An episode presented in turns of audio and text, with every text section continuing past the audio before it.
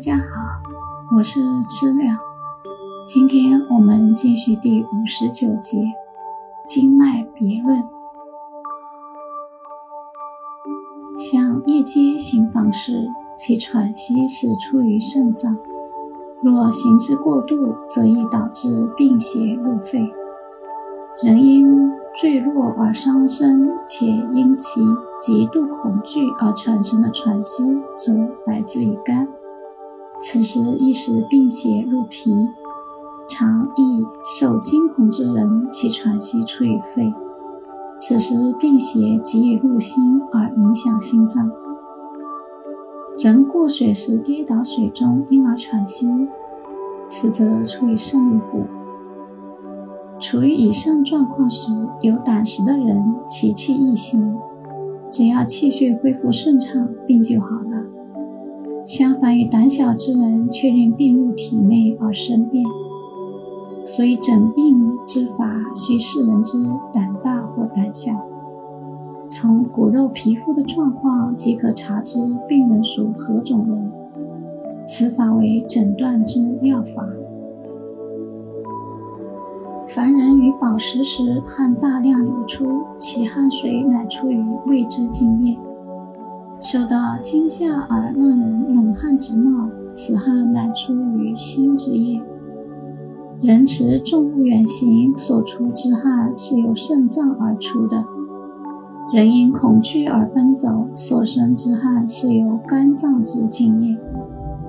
人因运动或过于劳累，其所生之汗是来自脾脏之津液。因此，在春夏秋冬四季中，人之所病乃起因于过于损耗内脏之津液，这是常见之状况。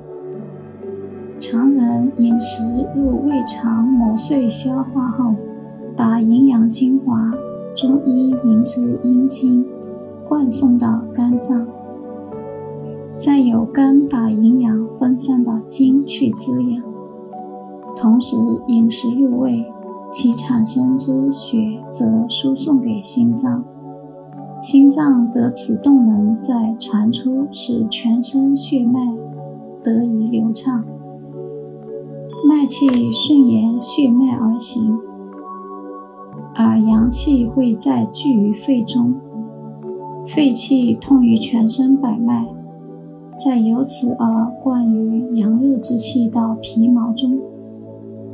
由于心与肺合力生出之精气会聚集在心之会痰中内，痰中所聚之精气为中气，由此分输给五脏之中，使其有动能。可依春夏秋冬四季之不同而各显出不同之常脉，以此作标准，即可知人之正常与否。其会出现在寸口之脉位，由此可察知患者之有无胃气，以决定死生。人饮水入胃。欲胃热化气，则进入脾土之脏。脾之功能在区分清净之气上输入肺，供应人体正常的水分需要。脾又能通调水道，使不同之水从三焦游往系统渗入肾脏，再汇集于膀胱而出体外。如此，水之精气四散全身，均匀协和的运行，符合于四季不同变化，维持一定的水分，配合日月阴阳的纪律，随时保持常态。人体中太阳经的脉气如果独行，会造成病人手足冰冷，气逆上而呼吸粗大，这是阴经不足。阳气有余的现象，当时当适用表里俱泄之法，不需补阴经，故当取足下通骨与太溪二穴。如果是阳明经的脉气独行，这是阳气相重叠之象，无人当泄阳而补阴，故取足下之陷谷于太白二穴。